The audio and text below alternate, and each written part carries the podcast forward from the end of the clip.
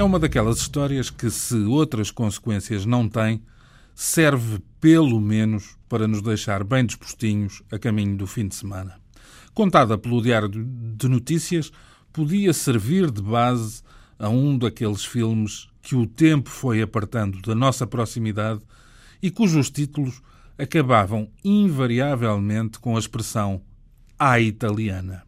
Se levarmos mais longe a imaginação, podemos imaginar Totó, Fernandel, Vittorio Gassman, até Roberto Benigni, no papel dos dois protagonistas deste episódio que nem sequer começa bem.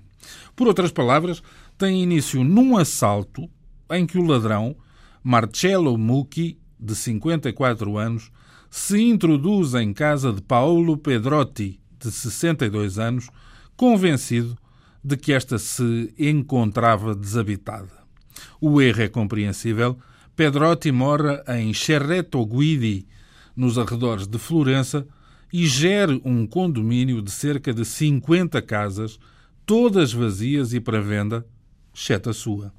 Quis o azar, ou talvez não, que Muki começasse pela porta errada a sua tentativa de roubar fio de cobre.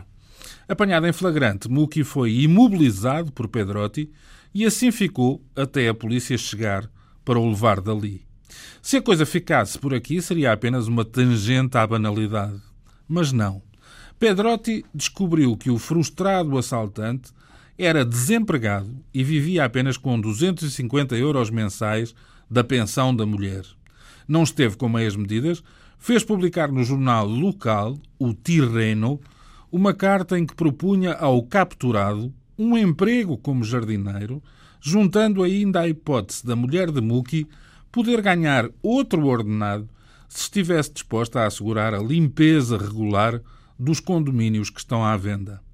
Em função deste desafio, Muki acabou por ser libertado no julgamento sumário e aceitou o emprego proposto por Pedrotti, que, para justificar o seu ato, explicou não ser católico, mas acreditar nos ensinamentos de Confúcio, com a velha ideia: não lhe des o peixe, mas ensina-o a pescar. Curiosa foi a forma como Pedrotti acabou a sua carta a Muki depois de lhe propor emprego.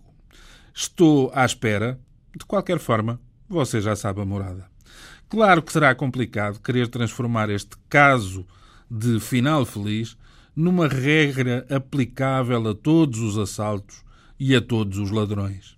Mas, em boa verdade, serve para mostrar como uma reação a frio pode ser muito mais inteligente do que uma condenação repentina, sem conhecimento dos contextos e sem possibilidade de se descobrirem atenuantes como aquelas que aqui acabaram por emergir. E claro que o cidadão médio, comum, anónimo, acabará a pensar o mesmo que eu. Mais ou menos isto. Aqueles que me assaltam diariamente não levam só o fio de cobre, levam-me os cobres todos. Também não consta que andem à procura de emprego, de tal maneira estão agarradinhos às presentes funções que rendem bastante mais do que uma pensão de 250 euros. Finalmente, também não tenho informação de que venham a casa, nem que façam sequer orçamentos grátis. E já agora, até prova em contrário, também ninguém os leva presos, nem mesmo por um dia. Bom dia e bom fim de semana.